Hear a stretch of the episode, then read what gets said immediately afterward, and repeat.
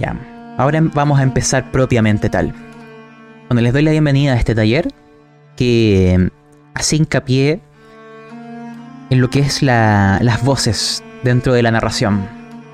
Tuvimos un taller previo que se orientaba a narrar dentro de la ficción utilizando voces no confiables, en contraposición con la voz clásica del narrador omnisciente y omnipresente, que es el que todos utilizamos. Al final, lo que hoy vamos a comentar, estoy seguro que ya lo han utilizado si es que narran. Y si alguien que no ha narrado está escuchando esto, pues bueno, le servirá. El tema de hoy es a lo que se le llama el narrador aliado, neutral y antagonista. Todos tenemos una de esas tres voces que la utilizamos con preponderancia versus las demás. Por así decir, de esa triada hay una que es dominante en cada uno de nosotros.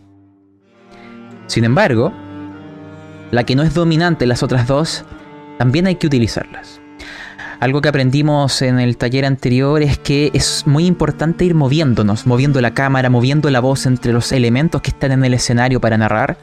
Y lo mismo pasa con el tono que puede o no tener consecuencias mecánicas de la voz del narrador aliado, neutral y antagonista. Entonces, sin importar cuál es tu voz dominante, hay que eh, utilizar las demás, intercalarlas. Porque eso va a volver más diverso y va a enriquecer tu narración. Entonces, el taller lo vamos a desarrollar de la siguiente manera. Voy a comenzar eh, definiendo a qué le llamamos el narrador aliado, neutral y antagonista. Y luego vamos a hacer un ejemplo de aquello, en donde yo voy a narrar y voy a pedir que cada gente del público me ayude siendo jugador en este, en este como ejemplo. Eh, me ayudaría a tener cuatro personas. Porque ¿qué me interesa ver como ejercicio? Con uno el narrador aliado, con otro el narrador neutral, con otro el narrador antagonista y con el último las tres al mismo tiempo. Una después de otra. O sea que podemos mezclarlas. Bueno, eh, no se preocupen, los que recuerden en estos talleres, si alguien por primera vez ah, eh, está presente, eh, uno puede estar perfectamente de oyente. Ya tengo acá a Mosquetero en la mina porque está con cámara. Así que tenemos a alguien incluso si Em, si es que nadie más quiere participar o no puede, o simplemente está de oyente en algún lugar silencioso lavando la losa, no lo sé. También en el chat, vuelvo a reiterar por si están llegando, eh, se han hecho varias instancias narrativas en el pasado y están todas grabadas. Eh, les dejé unas listas dedicadas en Spotify, perdón, en, sí, en Spotify y YouTube. Esto está dentro del podcast Pastas Roleros, que es, es mi podcast. Y, y bueno, por si les interesan esas temáticas, pueden ver lo que se ha hecho en el pasado. Dicho eso, recordar, esto lo estamos grabando por si alguno se tiene que retirar, espero que no. Pero después lo podrá ver. Ya, entonces, eh, con eso mencionado, vamos a explicar un poco esto. Algo que hay que tener muy claro es que estos conceptos no tienen que que engañarnos. Cuando hablamos de un narrador eh, antagonista no significa ser enemigo de tu mesa y torcer las cosas para perjudicarlos. Un narrador aliado no es alguien que tuerce las cosas para ayudar a los jugadores. Tiene otro sentido.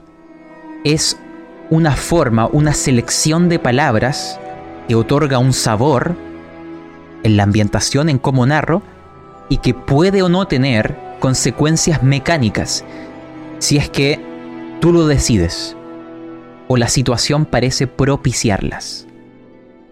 Un narrador neutral es a lo que comúnmente se le llama a veces en los juegos modernos el árbitro, ¿cierto? El director de juego, que es esa persona que se ciña las reglas, que busca intentar transmitir realismo que el mundo sea coherente consigo mismo, que tenga un equilibrio. Y que cuando hay situaciones, eventos, conflictos, busca que se respondan utilizando el sistema. Que cuando los personajes empiezan a rolear, describir e interactuar, se guarda, no interviene, no, no se adentra en la ficción para hablar con las otras voces como lo vimos en el taller anterior. Es un espectador en esos instantes y deja que el sistema responda. Es esa persona que te dice, ¿sabes qué? Vamos a ver si del punto A a B tienes algún problema. Lo voy a lanzar en una tabla. No lo elijo yo. Dejo que el sistema responda. No me decanto ni por A ni por B. Estoy utilizando el reglamento para darle coherencia a un mundo y que esas decisiones que a veces pueden ser complicadas, porque pueden ser eh, situación difícil para los personajes, o quizás al revés, que termina siendo más fácil de lo normal, pero el sistema así lo está estipulando y combino el sistema con decisiones de sentido común o de experiencia como narrador y decido. Ese es el narrador neutral. Todos hemos sido ese narrador en algún momento. Recordar, y esto pueden hacer un ejercicio eh, mental cuando describa a los otros dos, piensen en cuál de los tres es predominante en ustedes. Porque siempre vamos a tener uno predominante. Yo ya tengo muy claro cuál es el mío. La pregunta es, ustedes digan, ¿cuál será el mío? Vamos a definir otro. Tenemos el narrador aliado. Este es el narrador que, que ama a sus personajes, que los admira, que se emociona cuando ellos triunfan, está triste y sufre cuando fracasan, que intenta dar refuerzos positivos, que, intenta que los personajes eh, crezcan, que tengan desarrollo, que consigan sus metas, que los celebra. Es lo que en todo los juegos de rol modernos te hablan de que seas fan de tus personajes. Que tú tienes que ayudarlos a brillar. Ya, ese es el narrador aliado. ¿Cierto? Pero recordar, esto no significa que yo tuerza las reglas para eh, que lo logren fácilmente. No. Es que quiero que brillen, pero. Y acá se mezcla con lo narrador anterior, utilizando las reglas, hay veces que eh, no utilizándolas tanto o, más o menos, siempre hay variables. ¿ya? Ese es el narrador aliado. Y está el último, que es, ese es el predominante en mí, que es el narrador antagonista. El narrador antagonista es aquel que le gusta poner desafíos, que cuando fallan les da donde más duele. Intenta eh, minar sus recursos, eh, afectar sus emociones, presentarles algún tipo de dilema, de difícil respuesta, que tanto si elijo A como B hay algo que pierdo es ese narrador que interpreta esa voz que se, que se alegra cuando los jugadores están sufriendo o perdiendo, que disfruta que se enfrenten los personajes entre sí, que pone dilemas morales, que intenta profundizar en el trasfondo dramático de los mismos, que intenta que se entremezclen y choquen. Em, en definitiva, se divierte con desafíos complejos, eh, resoluciones ambiguas, que no está el blanco y el negro, es que es, hay algo gris entre medio y que las decisiones tienen consecuencias que pueden ser muy profundas. Eh, ya, ese es el narrador antagonista. Entonces, estos tres tipos de narradores, ahora les dejo el ejercicio, podrían dejar ahí en el chat eh, cuál sienten que es el predominante en ustedes. Porque algo de lo que mencionamos en el taller anterior es que acá las cosas que estamos describiendo, muchas ya las hemos hecho todos. Pero cuando les ponemos nombres y entendemos esas herramientas, a veces nos es más fácil el mezclarlas y darles uso. Entonces, esos son los las voces, por decirlo de una manera, y normalmente cuando narramos una partida de rol, las mezclamos. ¿En qué proporción? Va a depender de cada cual. Quizás a ti sea 100% de un tipo. O quizás una mezcla 30-30 y 30, no lo sé. Ustedes pueden hacer ese autoanálisis. Entonces, lo que vamos a hacer en el taller de hoy es dar un ejemplo práctico de qué son esas tres voces. Eh, voy a proponer una escena en donde voy a, no sé, buscar tener eh, participantes, ¿ya? Mosquetero, te, te, te, nomino. Si alguien más quiere participar, Eh, activa su micrófono. yo estoy aquí para que me, mutiles, así que dale tranquilo. Eres nuestro palo blanco. Ya. Miren, si alguien más eh, desea participar, simplemente activa su micrófono y me dice, yo quiero participar. ¿Qué es lo que vamos a hacer como este ejercicio inicial? Porque claro, lo he dicho en palabras, pero es más, pero también es importante mostrarlo en la narración. Eh, quiero una escena, interactuar con un personaje, ¿cierto? Siendo un narrador totalmente neutral, después totalmente antagonista y totalmente aliado. Pero más o menos la misma situación. Y al final quiero, eh, en otro tipo de escenario, proponer una escena en donde yo vaya a ir saltando entre uno y otro y con el mismo personaje ocupar los tres narradores. Algo que también vamos a incorporar con esto es algo que hemos mencionado en el pasado, que está el concepto de el sabor de la escena, ¿cierto? ¿Cuáles son las emociones que, o los adjetivos que intentan eh, plasmarse en la forma en que vamos a narrar? Eso es muy importante en la selección de palabras, en los tonos que hacemos, en las pausas que vamos a ocupar. Lo otro es el nivel de descripción del ambiente, del detalle, ¿cierto? Y finalmente la emoción. O sea, e, estas tres voces narrativas se nutren también, no solo de las técnicas que hemos visto en talleres previos, sino de qué emoción quiero plasmar. Si es que quiero plasmar una emoción. ¿Cuánto detalle voy a utilizar? y el sabor. Eso vamos a intentar también verlo con ejemplos en donde la misma escena voy a intentar potenciar alguna de esas tres variables también para poder, eh, bueno, ver lo que resulta. Esa es la idea, pero después de ese ejemplo, acá también dejo abierta la, mesa a ustedes, es verlos a ustedes participar en ejercicios donde sean ustedes quienes narren. ¿Mm? Siempre y cuando haya gente voluntaria de hacerlo. Eso también es nuestra... Bueno, mosquetero, quizá tengamos de una u otra forma por aquí. Ya, entonces antes de iniciar con ese ejercicio y em, para la gente que se ha unido recientemente, en el chat de, de esta llamada dejé algunas cosas. Uno es un PDF de un taller anterior donde se mencionaban algunas técnicas o voces dentro de la ficción, específicamente voces de narradores no confiables, que son aquellos que no tienen toda la información. Voces que vamos a ocupar mucho el día de hoy. Y también unas listas dedicadas de talleres y conversatorios de narración anteriores que se han realizado, por si les interesa esa temática y quieren revisarlos. ¿Ya? Y eh, por lo que entiendo, solo tenemos a Mosquetero o hay alguien más que quiera participar del ejercicio. Voy a aprovechar de beber agua mientras. Excelente. Ahí tenemos a alguien.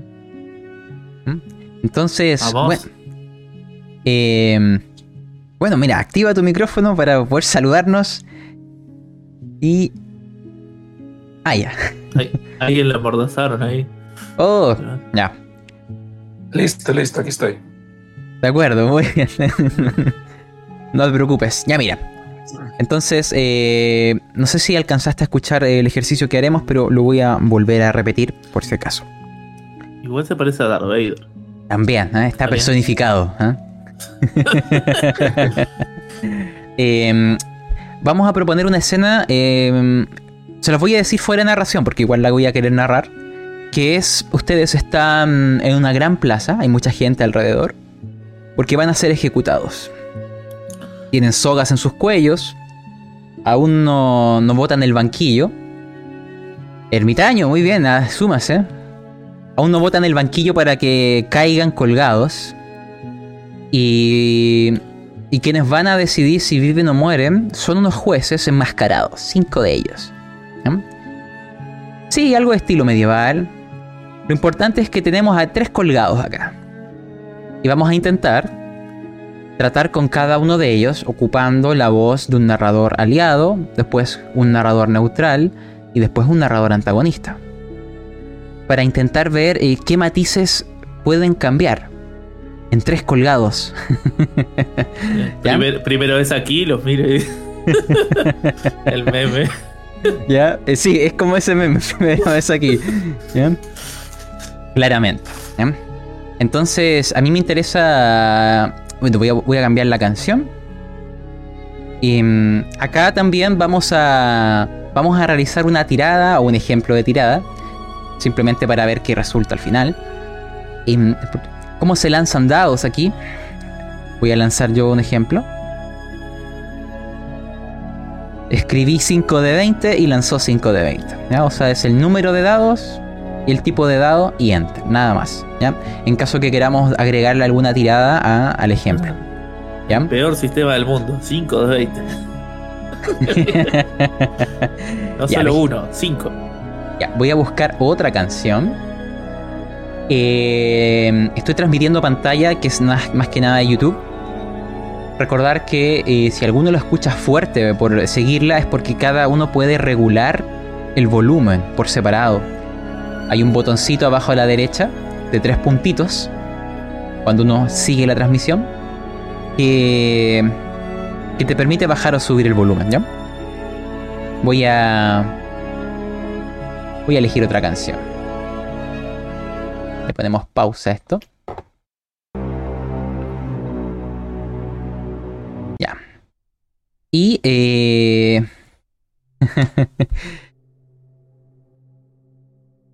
y quería, antes también, voy a sacar una, un screenshot así del taller, así como, hola, para después de alguna historia que podamos subir. Ya. Entonces, eh, ya, mira, voy a partir contigo, ermitaño. Después, no sé si es un bug, pero me, eh, me- eh, me aparece solo T como en la inicial tuya. eh, no me aparece el nombre completo. A veces me pasa este bug Ah. con. Estás, eh, no, estás en modo streaming. Significa que cuando estás en modo streaming hay, hay ciertos nombres que no aparecen completos. Ah, ya, ya. Entonces, Para, sí. para la seguridad de las personas. Ah, no sabía que se debía a eso. Sí, estoy en modo streaming. Eh, Claro. porque eso elimina los Claro. sonidos de, de Discord. para que no haya notificación y cosas así. Claro, claro. Y, y además hace eso, hace tapa los nombres. Ah, y, no sabía y que. Claro, para que la gente que quiera protegerse, digamos. Para que no se sepa de. Ah. Mira, no, aprendí algo nuevo. Ya. Ya, entonces vamos a partir con Ermitaño primero. A ver, ¿cómo sería? O. Ah, perdón. Sí, pues, Ermitaño, ya. Tú vas a ser un colgado. Ya, no sé si escuchaste, pero voy a vamos a jugar con el narrador neutral eh, para ti. ¿Ya? Ah, el mío es el ya, narrador neutral, desde la perspectiva del desde la perspectiva del que está siendo colgado o desde la perspectiva de la escena. Eh, no, no. Yo te voy a narrar en modo neutral. Tú, eres, tú, estás, tú estás colgado. Tú vas a interactuar conmigo. ¿Ya? Ah, ya, ok, perfecto. ¿Ya? Tú eres el colgado. Tú eres el colgado, ¿ya? Ya. Eh, ya, yo creo que eso está ok. Déjenme beber juguito. Le pongo play a la música. Narramos. Y comentamos. Ah, El narrador, digo, el, el colgado. Ya.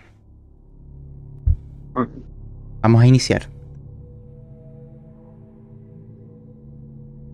La situación ha llegado a este punto. Los riesgos eran claros. Y fuiste capturado, ermitaño. Arriesgas la pena de muerte. Mira cómo la gente, la multitud a tu alrededor, empieza a abrirse para dar paso a los cinco procuradores.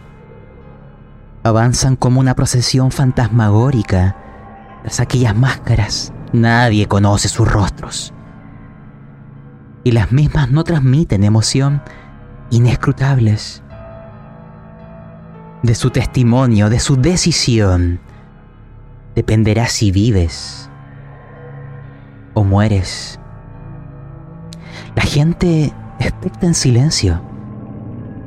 Ves en los rostros de algunos que ansían verte caer y otros que esperan que halles el perdón. La soga escuece el cuello y el banco bajo tus pies irita a medida que ascienden por la escalera y el escenario cruje en la antesala de tu muerte. Pero esto dependerá de lo que hagas aquí y ahora. Los cinco procuradores te rodean en una media luna.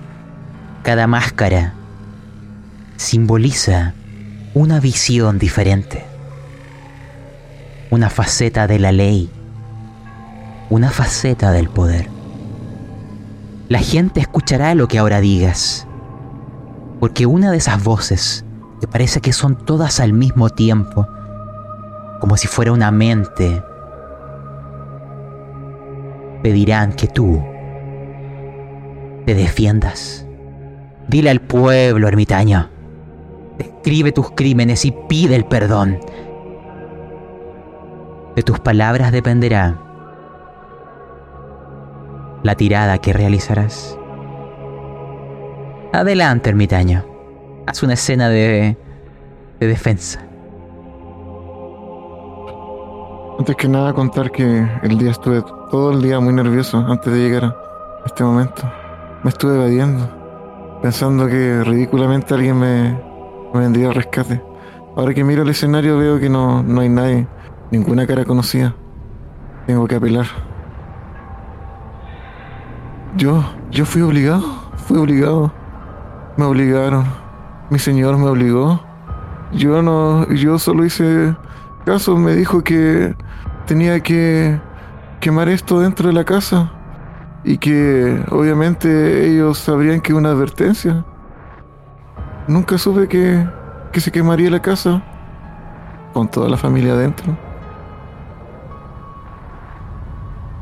Aquí es donde un narrador neutral va a apelar al reglamento.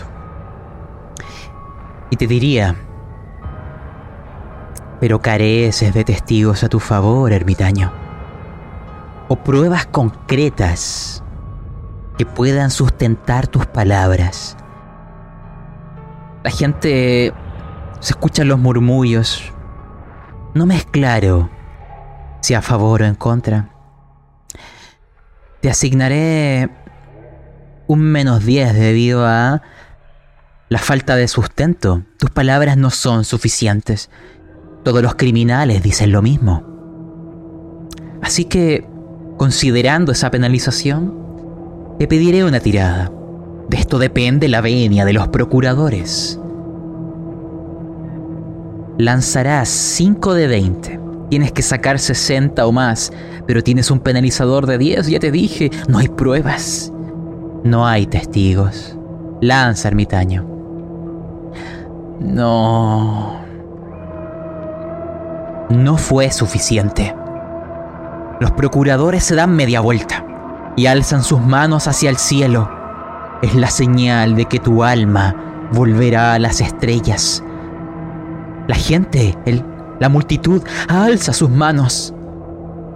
Algunos porque así lo desean y otros por miedo a no ser igual que los demás. Pero los dados están echados, querido ermitaño.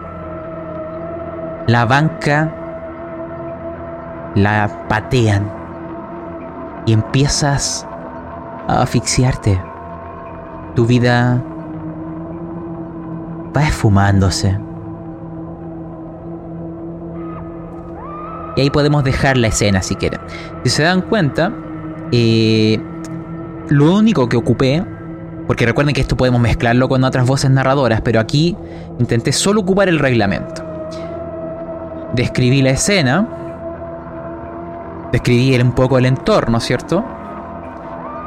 La multitud, si se dan cuenta, no le asigné una emoción particular, no nos quedó claro si estaban a favor o en contra, ¿Por qué? Porque la hice tan neutral como yo. La multitud era un reflejo de mí, como narrador. Y de hecho, voy a ocupar la multitud para potenciar el concepto de antagonista, aliado y neutral. Es como un elemento dentro de la ficción que simboliza mi postura respecto a los jugadores, si se dan cuenta. Estos elementos pueden ser muchas cosas. Puede ser una silla firme que hace que yo no me tambalee. Yo acá dije que la silla se tambaleaba. Pero tampoco enfaticé que estuviera a punto de caerse sola. O que estuviera firme, ¿cierto? O sea, la silla no era aliada del jugador, pero tampoco antagonista. Iba de un lado a otro, ¿no? Pan tambalear como un péndulo. O sea, hasta la silla era neutral. Ocupé simbolismos para reflejar que yo no estaba ni a favor ni en contra y que una tirada de dados iba a definir esto y que el reglamento dice que, me lo invento, ¿cierto? Que eh, debido a la ausencia de pruebas o testigos tú tienes un penalizador para esta tirada social y lanza. Y acá el resultado dijo, murió. Finalmente. ¿Ya? Así que eh, eso sería ser completamente neutral. Recordar, vamos a hacer un ejercicio al final en donde a un mismo personaje se enfrenta a las tres voces. Pero hay momentos, en alguna partida o, escena, donde vamos a ocupar quizá por completo una, pero siempre las podemos mezclar y es lo recomendable, moverse. Así que ahora vamos a pasar a, a otra voz. Y acá, eh, a ver, T, porque no puedo ver tu nombre completo debido al, al modo streamer. Te llamaré eh, Darth Vader. ¿O cuál es el nick? Porque no lo puedo ver. si alguien me ayuda para saber cómo, cómo llamarle. Tiberial. Tiberial, ya, genial.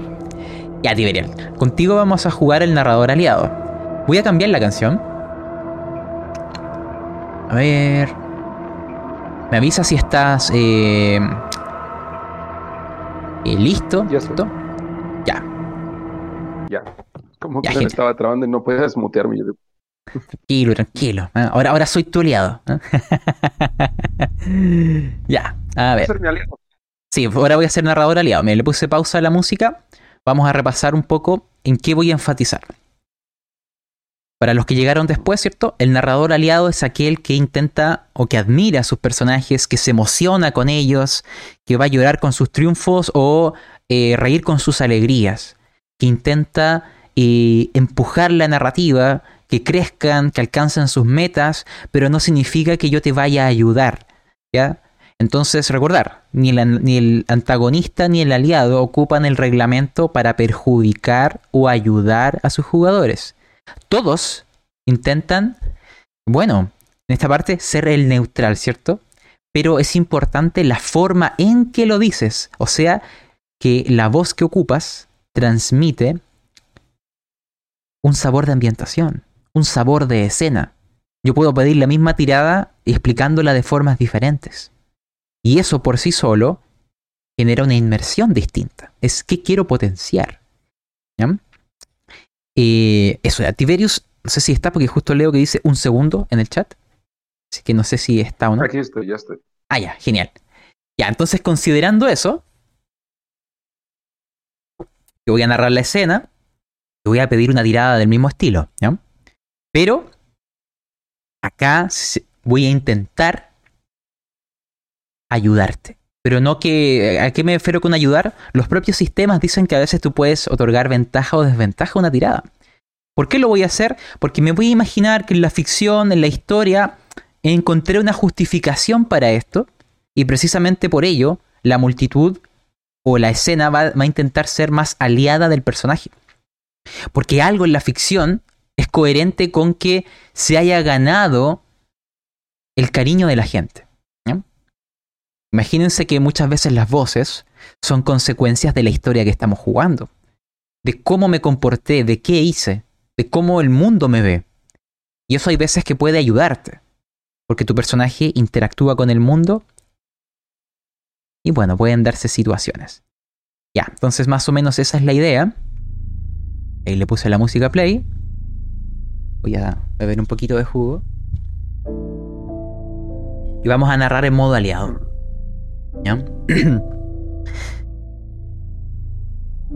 es la misma multitud. Es el mismo cielo, las mismas estrellas testigos, pero hay algo diferente. Porque tú, Tiberius, me parece admirable que decidieras entregarte. Quizá me equivoco, pero al menos esos son los informes que me llegaron. Yo estoy mirando ahí entre la guardia. Porque hay algunos que caen para dejar que otros se alcen. Algunos que deciden apagar su luz para que otras estrellas brillen con mucha más fuerza.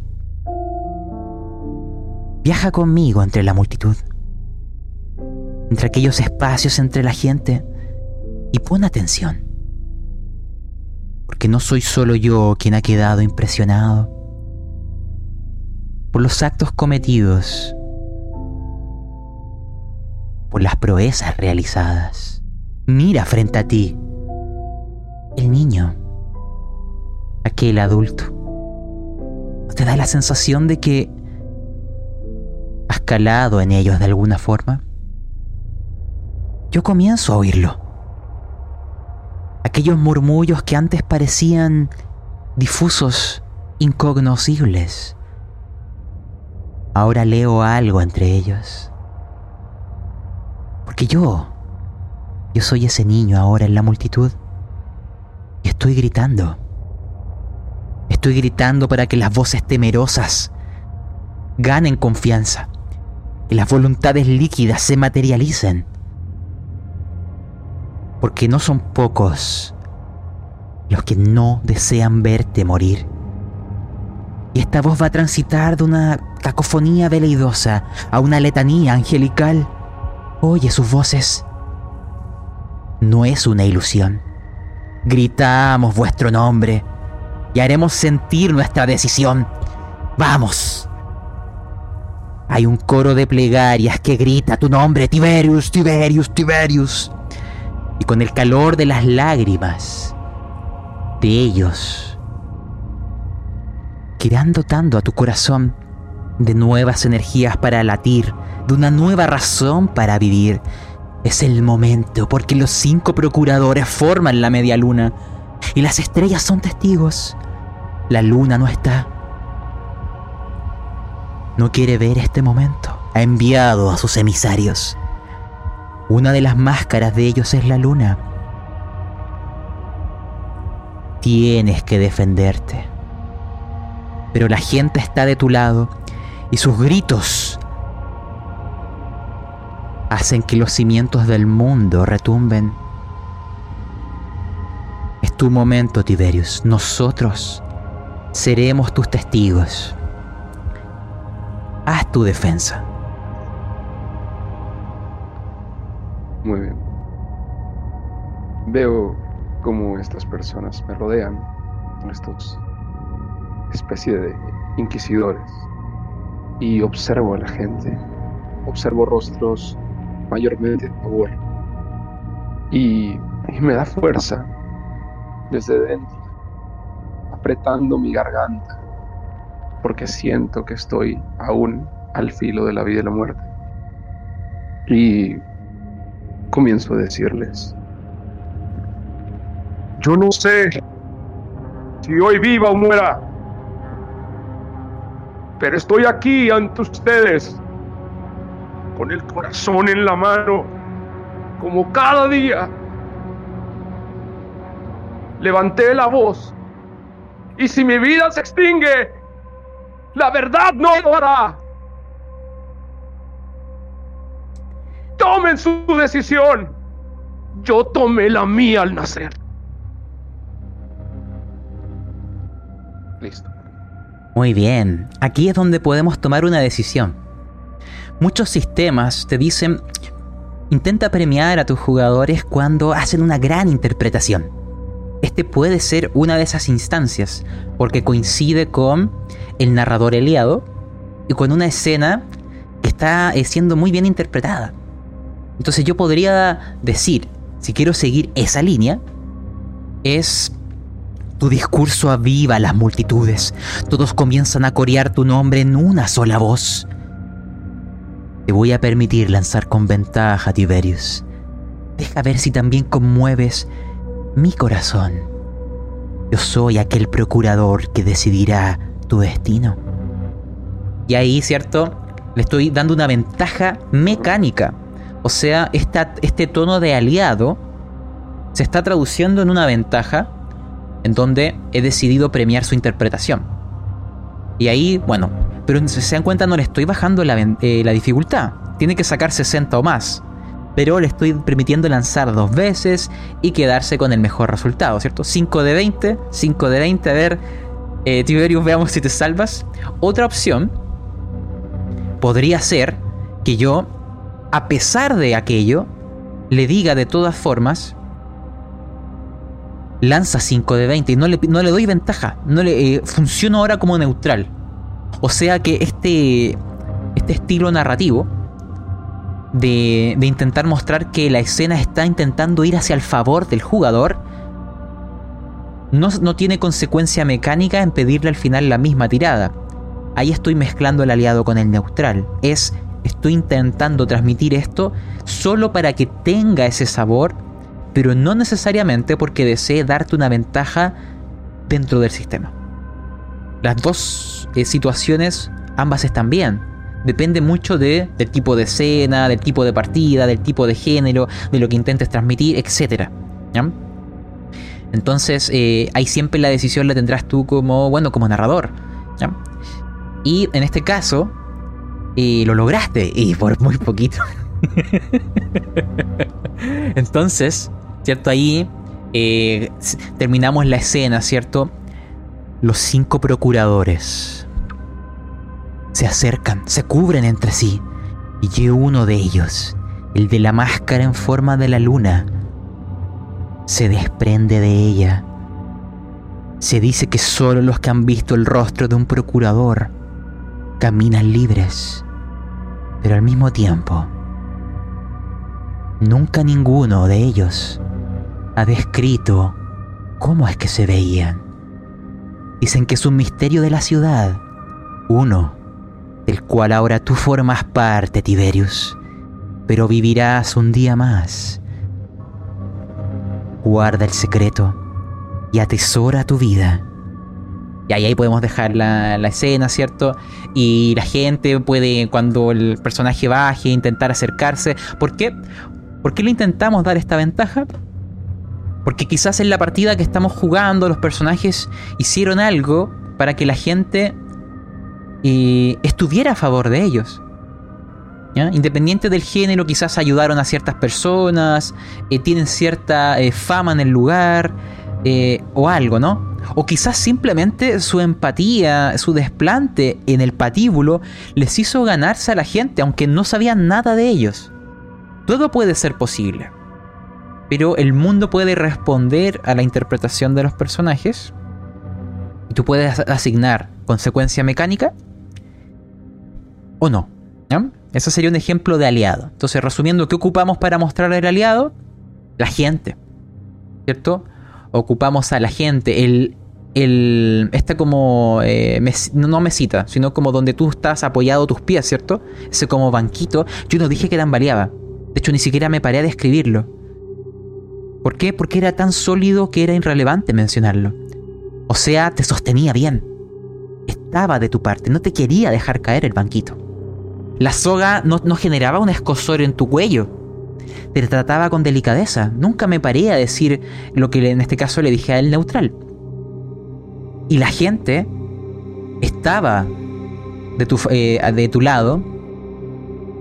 Hablé de las estrellas que eran testigos, eso fue más neutral. Y la luna cerró sus ojos. ¿Por qué? Porque envió a sus emisarios. Simplemente eso no tiene ningún eh, tema de aliado, es simplemente un adorno.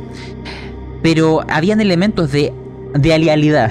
no existe esa palabra, pero es la soga no molestó, el banquito no tambaleó y la gente estuvo de su parte. ¿ya? Y eso se vio intensificado por, en este caso, la escena rolística. ¿ya? Aquí todos en, el chat decían, perdónenlo ya, con eso es suficiente. ¿Por qué? Porque quizás yo ni siquiera le haga pedir que lance. Quizás su, su sola interpretación, a mí como narrador digo, ¿sabes qué? Es suficiente. Te perdono. Porque también es una opción, ¿ya? Pero acá estamos jugando bajo la idea de que esto iba a tener una tirada, ¿ya?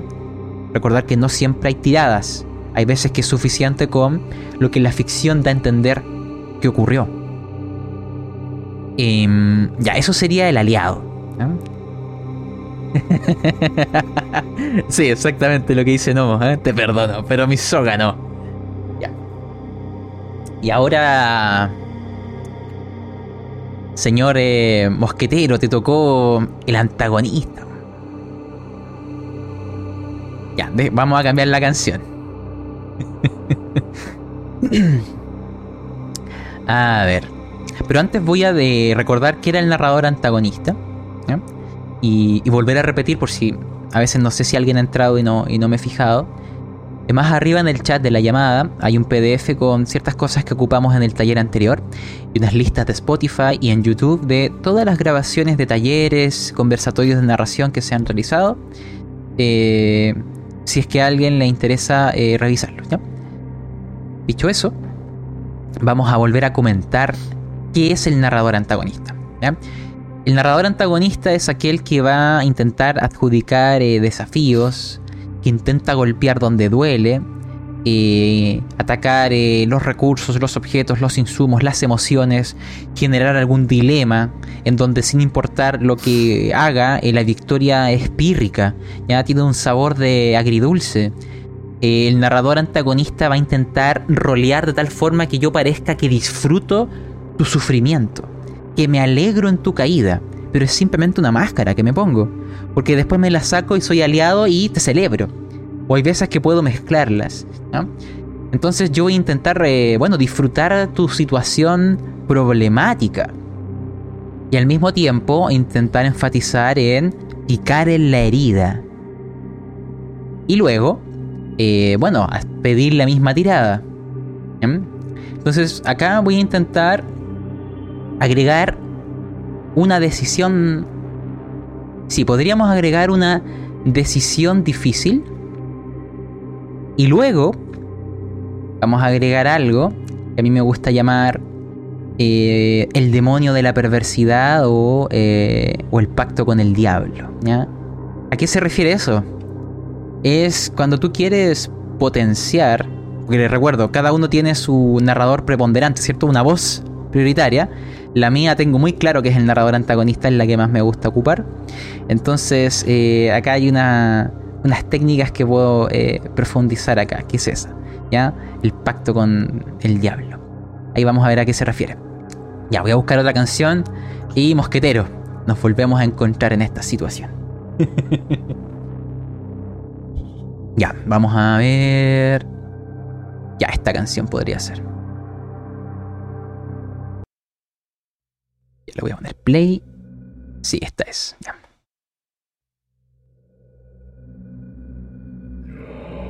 Escucha bien estos cánticos, mosquetero. No es la gente. No son los procuradores. Es el maldito Requiem que clama tu nombre. Que ansía que transites la línea que separa a los vivos de los muertos. Estás en aquel banquillo, colgado. Llevas todo el maldito día ahí, deshidratado, cansado, tan impedido dormir. Siempre que caías te golpeaban con una barra de acero. ¿Quizás cuántos huesos rotos tienes ahora? Pero aún vives. Aún vives. En los golpes el banquillo se dañó. Le quedan solo tres patas. Has tenido que mantener el equilibrio todo el día. Los verdugos se ríen. Porque quizás te mueras por ti mismo. Pero lograste aguantar. Los procuradores vienen, la multitud se aparta. Todos guardan silencio. Porque quizás tus crímenes sean los peores de todos. Ya has visto que uno que ha caído y otro que fue perdonado. Pero las estrellas quizás no estén de tu lado. Y las nubes se apartan para que la luna contemple. Porque esta vez el mundo no está de tu parte. Hay gente que lanza cosas al estrado. Algunas te golpean. Escuchas murmullos que eventualmente se transforman en la maldita cacofonía que pide tu nombre. Pero no te preocupes. Hay una oportunidad. Los cinco procuradores se ponen a tu alrededor. Sus máscaras no impiden que sientas sus alientos en tu rostro. Soplan tus heridas. Lamen tu sudor. Y hay una voz que te pregunta. No es la luna, es la máscara del sol. Aún es tiempo de hablar. Aún es tiempo de que te salves. Solo queremos la verdad. Y acá, fuera de narración, y ahora te voy a ceder la palabra, voy a ofrecerle al jugador una decisión difícil. ¿Por qué? Porque quiero atormentarlo. O sea, estoy siendo un narrador antagonista. Entonces yo te digo ahí, en medio de las máscaras, en la multitud, la ves. Es ella. Yo sé la verdad, mosquetero. Yo sé por qué no hay testigos. Tienen miedo de ser inculpados. Yo sé por qué no hay pruebas. Les llevarían a su escondite. Si tú caes, serás un chivo expiatorio. Pero si les delatas, yo, quien porta la máscara del sol, te ayudaré. Adelante, la gente está oyendo. Mueve tu dedo acusador y sálvate.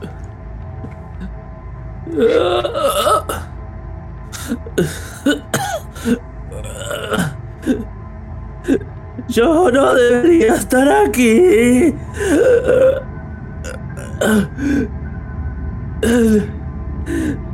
Yo no asesiné a esos niños. Fui engañado. Y esa persona está junto a nosotros. ¡Ay! La de vestido azul. Esa maldecida.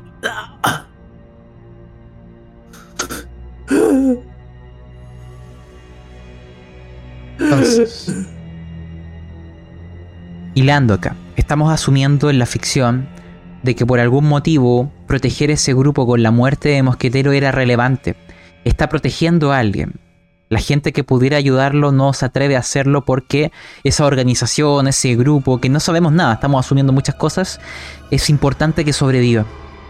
Yo acá le estoy ofreciendo al jugador una ventaja para salvar su personaje, estoy apelando a su egoísmo, a su amor por la vida, para que traicione. Quiero que traicione, quiero que caiga, quiero que se corrompa, quiero que ceda a sus tentaciones. Y para convencerlo, le ofrezco una ventaja. O sea, es mantente fiel a tus valores. Y muere, o arriesgate a morir, o traiciona tus valores. Traiciónate a ti mismo, y yo te ayudaré a vivir. Eso le estoy ofreciendo. Claramente Sí, eso va a tener consecuencias, ¿cierto? Claro, yo creo, y yo creo que tipo, con todo lo que sufrió el personaje durante la- el encarcelamiento, se rompió. Así que. Así es. Y, pero, de momento ese personaje, ¿cierto? Es un personaje lejano, distante. Distinto sería si fuera un personaje eh, más cercano. Cuando es un personaje muy cercano o es demasiado relevante para la trama, tú puedes a veces eh, ofrecerles pactos aún más sabrosos, ¿cierto? Más difíciles de rechazar. El concepto de- del demonio de la perversidad, ¿cierto? Esta como intentar eh, ofrecer algo, es nunca obligar al jugador, sino que él mismo ceda y se corrompa. ¿Cómo? Poniendo ofertas que el sistema sostiene. Imagínate que en realidad las personas que están ahí, la que podría salvarte, por la persona que tú estás sacrificándote,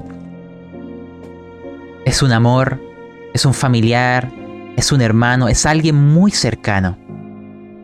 puede ser un NPC importante en la trama, puede ser incluso un jugador. Y ahí yo te puedo ofrecer un pacto más fuerte que el anterior. ¿Por qué? Porque estoy valorizando que esta relación es muy intensa y que si tomas esta decisión es muy impactante para tu personaje y para la historia. Entonces yo te podría hacer otra sugerencia, si rebobinamos la escena. La máscara del sol habla con una voz que te es familiar. La has oído antes, no sabes dónde, pero de seguro te conoce. Y te dice, te susurra en el oído, véndela. Vende a tu hija y yo te salvaré. No habrá juicio en tu contra. Caminarás libre. No te quiero a ti. Necesito pruebas contra ella y los suyos. No mueras por algo que no te corresponde. Ella decidió esa vida. Yo solo busco pruebas para inculparla. Y qué mejor pruebas que de su propio padre.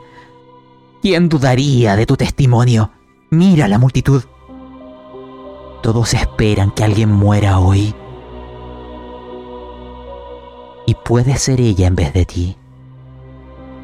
Dame su nombre, dame las pruebas. Y las estrellas, la luna serán testigos que yo moveré los hilos y nadie tocará tu cuerpo. Decide, porque se acerca el ejecutor.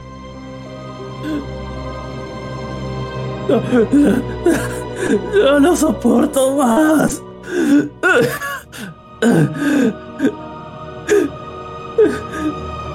Libérenme, libérenme, por, por favor. Yo no, yo no lo hice. Perdóname. Perdóname, Esther. Ella es. Fue mi hija. Me hizo ocultar las pruebas debajo del puente. Si van ahí, la encontrarán. Encontrarán todo. Sáquenme de aquí. Por favor.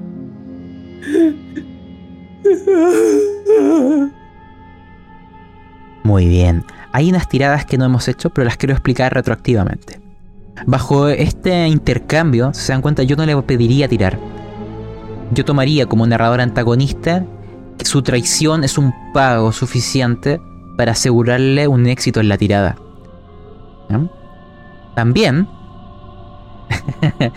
claramente esto tendría consecuencias dentro de la ficción. Porque acá el personaje ha tomado una decisión que genera un cambio paradigmático en él. ¿Cómo uno tratará el entorno ahora? ¿Cierto? ¿Cómo se sentirá respecto a sí mismo? O sea, estoy atacando donde duele, ¿cierto? Estoy eh, siendo un narrador antagonista, forzándolo a una decisión difícil. Porque si volvemos a antes, yo le podría, en la versión original, ¿cierto?, transmitir todo este entorno antagónico respecto a él. ¿eh? Que estaba deshidratado, que lo habían golpeado, la silla estaba rota, tenía que estar siempre equilibrándose, no, no había dormido, y etcétera, ¿cierto? O sea, como que todo parecía estar eh, contra él, ¿cierto? Hasta el, hasta el cielo, ¿ya?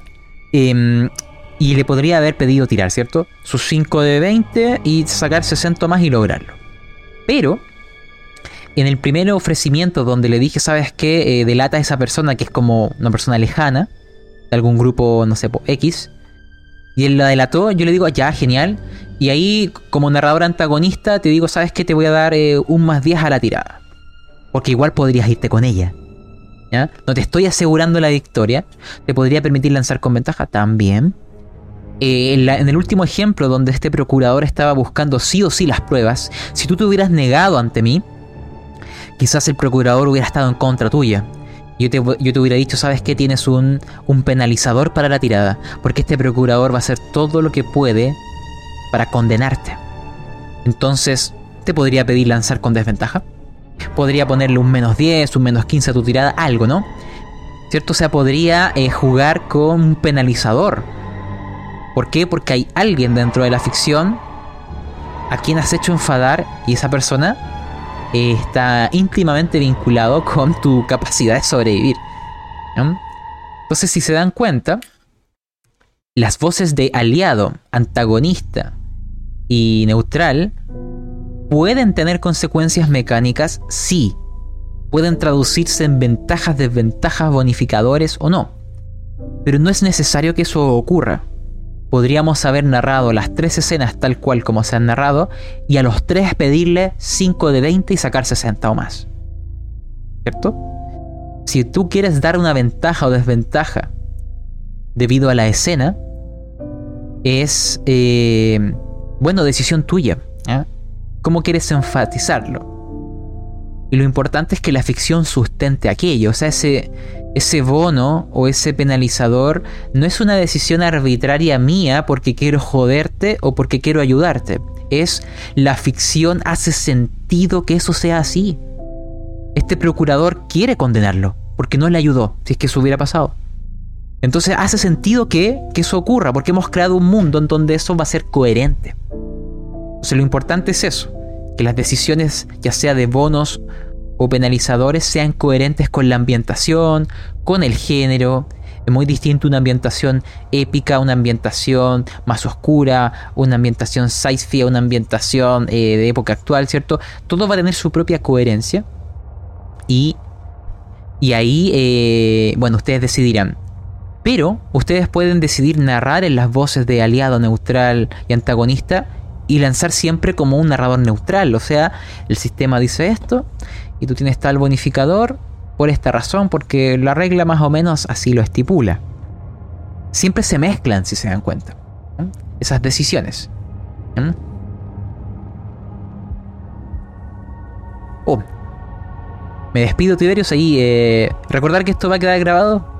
Y paso el spam en el podcast, tanto en Spotify, Evox o YouTube de Pastas Roleros. ya, fin del comercial. Em, ahora nos queda un último eh, ejemplo. Porque aquí estamos viendo eh, voces por separadas en personas distintas, ¿no? Ahora lo que sería interesante es ver en una sola persona cómo una escena puede ir transitando de un narrador a otro y después al último y que vayan apareciendo en secuencia. Y que en este caso yo los ocupe como herramientas para dar un matiz en la escena, ¿cierto? Tengo una escena A, B, C y en cada una le quiero dar un matiz distinto. Y voy a ocupar una voz aliada, neutral y antagonista para potenciar aquello. Entonces, eh, no sé si alguien desea participar, porque acá necesito a una persona. Si hay alguien que no ha participado y quiera entrar, ahora puede ser el momento. Y si no, ocuparemos a los que ya han participado. Voy a aprovechar de comer mientras que alguien se suba.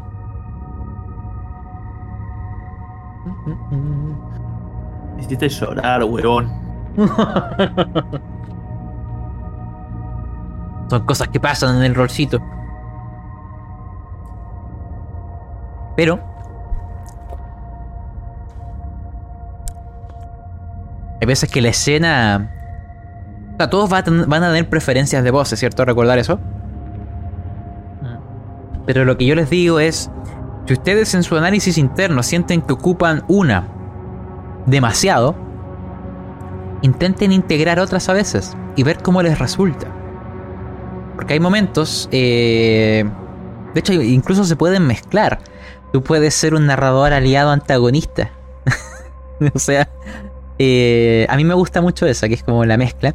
Es que intentas, te emocionas con el personaje, con sus éxitos o sus fracasos, pero lo narras como si disfrutaras su caída y celebras hipócritamente sus éxitos.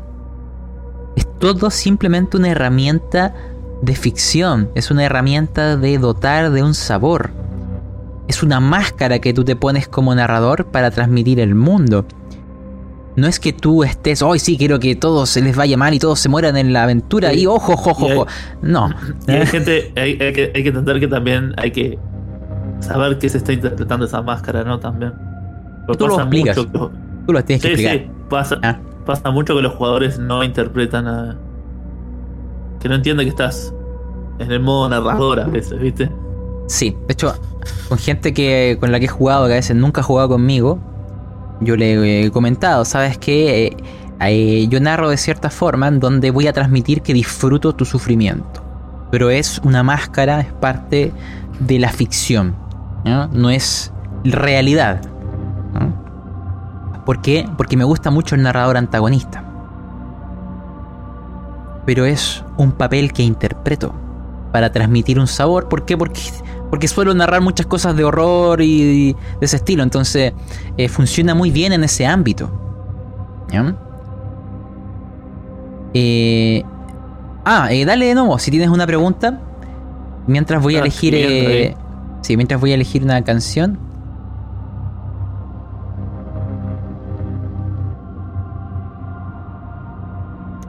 Esa es una pregunta muy complicada. Porque yo creo que para quienes solo oyen, porque recuerden que estamos grabando esto, es eh, cuándo ir cambiando de voces o quedarnos en solo una. Va a ser una experiencia personal. Eh, lo que yo ahora estoy comentando es algo que todos han narrado las tres voces.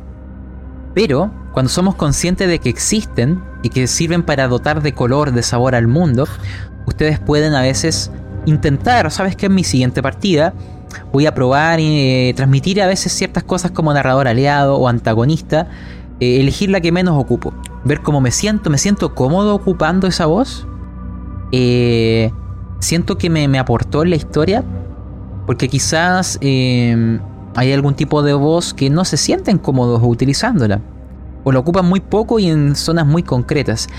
Lamentablemente no siento que haya una respuesta más allá de la exploración personal de probar. ¿ya? Prueba en tus partidas, intenta a veces ocupar la voz que menos utilizas, ver cómo te va, o planteate, sabes que mi partida se divide en tres grandes escenas, en la segunda escena quiero ocupar el narrador eh, eh, neutral, ¿ya? Y, y voy a ver cómo me va. Tienes que hacer esa experimentación, es parte de ir conociéndote a ti mismo de cuáles son tus gustos narrativos. Pero, sin importar si hay una que predomine, no elimines las demás. Búscales un uso porque en esa variedad potenciará tu, narrativa. Entonces, si hay una que no te gusta tanto ocupar, ven qué tipo de escenas te podría ser de utilidad. Es una herramienta más. ¿Ya? Pero todos tenemos una predominante. ¿Ya? Porque es simplemente el gustito que tenemos de cómo describir el mundo. Si yo me defino estrictamente, yo soy alguien que transita mucho entre el neutral y antagonista, pero es aliado a través de del antagonista. O sea, como que yo celebro a los personajes, pero con una voz eh, antagónica. Pero los celebro. Es como raro, ¿eh? pero es una mezcla. Mm, y me gusta mucho ese estilo. Se adecua mucho a lo que yo quiero transmitir en una mesa de rol. Pero cuando estoy narrando un género que no es el horror, cambio la voz. Por ejemplo, una aventura que no tiene nada de horror que me tocó narrar, una campaña que era Saeiri Quintán en vieja escuela de grapas y mapas. Yo narré constantemente como narrador aliado neutral. Saliendo de lo que sería mi zona de confort, ¿no? Porque esa aventura eh, buscaba otro enfoque. Y también a ti te sirve quizás para desafiarte a ti mismo, salir de tu zona de confort, porque vas a aprender cosas. ¿Mm? A mí, a mí me parece que el juego también es muy importante a la hora de elegir y qué ambiente querés generar, ¿no? En la aventura que estás eh, intentando hacer. Porque capaz que la, la voz puede servir en ciertos momentos, ciertos no. Pero la- el juego te puede dar también eh, una ayuda al saber qué tipo de voz querés. O que si vas a hacer, por ejemplo, Alien o algo así como estamos, como ustedes están haciendo. la- yo si veo una. intento ayudar a mis jugadores con los aliens, es como que medio. bajaría Ah, un poco, ¿viste? Pero puede, podés usarlo de una manera bastante eh, fantástico, ¿sí? No, no, De- de- no hay, de- no hay algo. Sí. De, de hecho, así como para comentarte, en esa partida de Alien en el Twitch de frecuencia, si le ponemos nombres, yo estoy ocupando la voz de aliado neutral. No estoy ocupando tanto la voz antagónica ya. ¿Por qué? Porque esa partida de Alien la entiendo como una aventura de acción con eh, muchas facetas a veces de humor por las cosas que están pasando y de interacción constante con la audiencia. No estoy intentando en esa partida transmitir horror y un ambiente de tensión. Porque el, el- el escenario está enfocado a una interacción más con la audiencia y, y- y reírnos finalmente también dentro de este show. Y, y exactamente es, es lo que acabamos de decir. O sea, el, el juego, como vos elegiste narrar a alguien, lo estás viendo de esa manera y por eso elegiste esas ciertas voces, ¿no? Sí. ¿ya? Eh, sí, o sea, eso no significa que... O sea, ¿por qué murieron tantos personajes? Porque ahí fue neutral. Nada. eh, Ahí el igual, sistema sí, dijo el- que moría. Punto. ser, ser aliado no significa que no mueran, ¿no? Gente, vamos arriba. Sí, pues, es una forma de expresar el mundo o celebrar a los personajes. Si tú eres su fan. O sea, yo soy su fan, pero ocupo el reglamento. Eso sería aliado neutral. Eh, ya, mira, vamos a. eh, dado que nadie se decantó, Mosquetero. Sí. Ya. Vamos. Eh, voy a explicarte el contexto, porque vamos a, a cambiar de lugar. Ya no vas a estar colgado. Ah, menos mal. Me imagino, mira, el contexto va a ser el siguiente. De hecho, esta idea me la dio eh, Daniel ahí, Z1CT, de los Dados Bravos. Y vam- vamos a estar en un pueblo que se está defendiendo. Un pueblo medieval, ya. Tú eres alguien con, eh, con armas, ¿cierto? Espada, armadura, tú pon- ponte el rollo que quieras. Eh, es un pueblo que se está defendiendo del ataque de eh, los sirvientes del manto crepuscular. Así vamos a llamar a, a los que están atacando el pueblo. O más que pueblo, una ciudad. Imaginémonos que es una ciudad amurallada, quizás. algo así. ¿ya? Entonces, eh, yo voy a intentar transitar. Vamos a dividir las escenas en tres. Para enfatizar, ¿sabes qué? Esta escena fue desde el punto de vista de aliado y se ocuparon ciertas cosas. Eh, voy a partir con aliado y voy a enfatizar otras facetas para que también veamos eh, mezclas. Em, hay tres facetas que se pueden mezclar con el narrador aliado, neutral y antagonista, que es, ya las ocupamos de hecho, aún no se notó tanto, el ritmo, o sea, cómo empujar la escena o hacerla lenta, cómo transmitir la urgencia o no, ¿cierto? Lo otro es eh, el detalle del entorno, cuánto describimos. Y el otro es el sentimiento. ¿Bien? Esas tres pueden mezclarse junto con todo lo que hemos visto en talleres anteriores, las voces, etcétera, entre sí. ¿Ya? Eh, y. Ya, y eso. Ya, quizás algunas cosas más salgan de esta, de esta descripción. Pero. Ah, y voy a intentar ocupar canciones distintas. O sea, enfatizar estas distintas voces con canciones diferentes. Para que quede aún más claro la situación. Ya, voy a ponerle play, digo play, pausa esto. Y vamos a elegir. Ya, eh, esta can ya podría ser esta canción. Espérese que mi mouse se volvió loco. Un momento. Ahí sí. A ver, retroceder. Ya. Este es de estilo más épico, ¿ya? se supone. Vamos a verlo cómo es. Ya, entonces, ermitaño. Vamos a partir con un narrador aliado. Entonces, ¿qué voy a intentar yo hacer? Mostrar que eres genial. Eso quiero hacer. ¿Ya? Porque soy un narrador aliado. Entonces yo te voy a describir... No voy a describir el ataque a la ciudad, ya ocurrió, ¿ya? Vamos a concentrarnos que tú te estás moviendo para defender. Entonces yo te digo... Las murallas han caído. Las fuerzas están en, las almenas, pero puntos estratégicos de la ciudad están siendo derribados, mosquetero. Necesito de tu ayuda. Quiero que ahí... Porque estamos llegando a la plaza de la ciudad. ¿La recuerdas?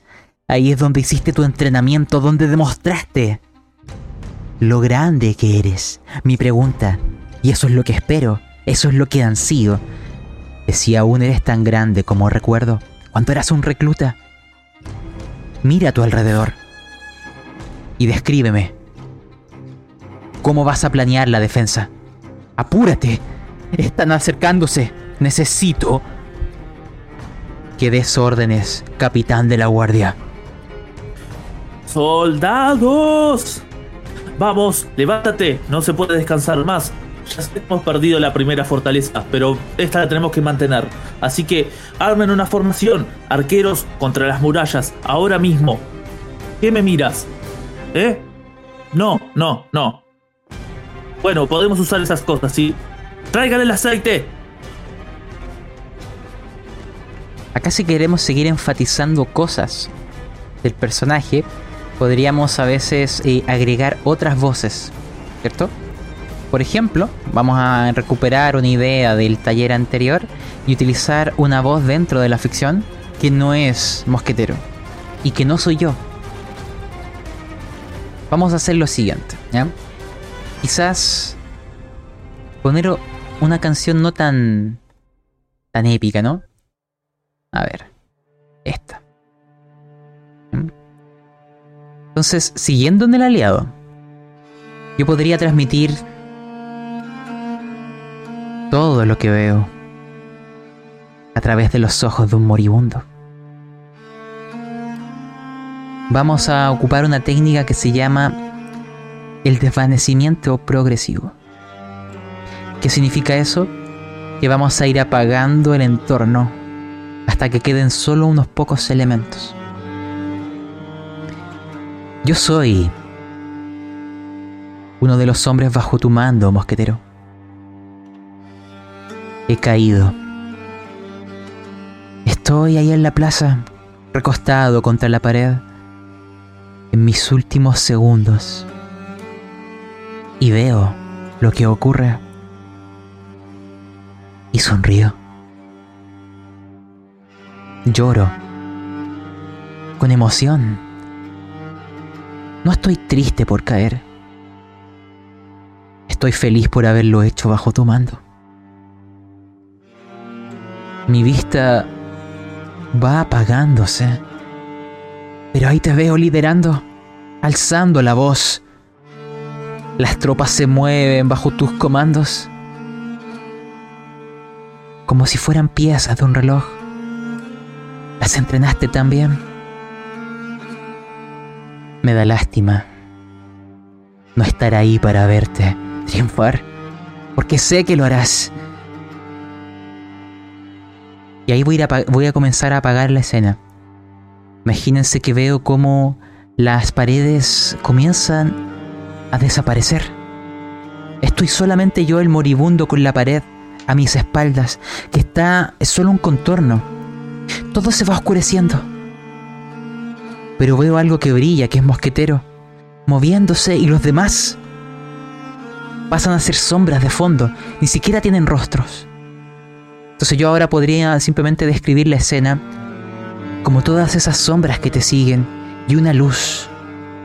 Es tu armadura, es tu espada, que se alza en contra del manto crepuscular. Y si quiero conectar con una escena que vendrá después, puedo ocupar el color. Lo llamé manto crepuscular para hacer un juego con la escena. El ocaso. Lo último que veo mientras mi visión se apaga es el ocaso. Y escucho unos cascabeles. No alcanzo a ver de dónde procede el sonido. El sol se lleva mi vida. Pero lo último que oigo es tu grito al aire. Y espero. No, estoy seguro. Vencerás. Uno podría haber descrito lo que quiera desde esa posición, pero dije, ¿sabes qué? Ocupemos moribundo para decir, tirarle flores a Mosquetero. ¿Ya? Y que él intenta dar a, transmitir de que piensa que lo va a lograr, que está haciendo cosas geniales. Y. O sea, una descripción favorable del entorno. Amigable con el jugador. No tiene ninguna consecuencia mecánica. Es solo un sabor. El, moribundo podría haber estado en la otra balanza, desesperanzado, sabiendo que perderían. Pero esa es su visión, es un narrador no confiable, porque no, lo que él está diciendo no tiene por qué ocurrir. Es solo la visión de un moribundo.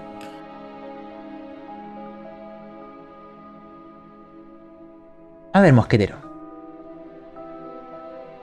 Quiero. Quiero que hagamos un tránsito. ¿No? Muy bien. Y quiero que recuerden elementos que hemos mencionado para darles una transición. Eh, el sonido. El sonido de esos cascabeles, ¿por qué lo quiero ocupar? Porque voy a utilizar el concepto de la audición como algo que se va aproximando, como un reloj, ¿cierto? como un contador. ¿ya? O sea, tengo en esta es- escala de formas de expresarme en mente que el último sea el antagonista. Y que el sonido del cascabel refleje, mientras más fuerte es, que más cercana está ese momento.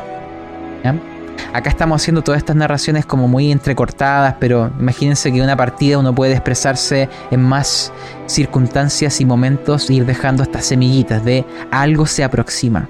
¿Qué elementos tengo? El sonido y el atardecer. Porque el manto crepuscular tiene el color del crepúsculo. O sea, hay un color y un sonido en la escena que transmiten la cercanía de algo o la presencia de algo. Y esos elementos los voy a ir empujando para generar el ritmo. O sea, se acerca a algo. ¿Qué cosa? Al final el antagonista lo va a explicar para generar el mayor problema de la situación.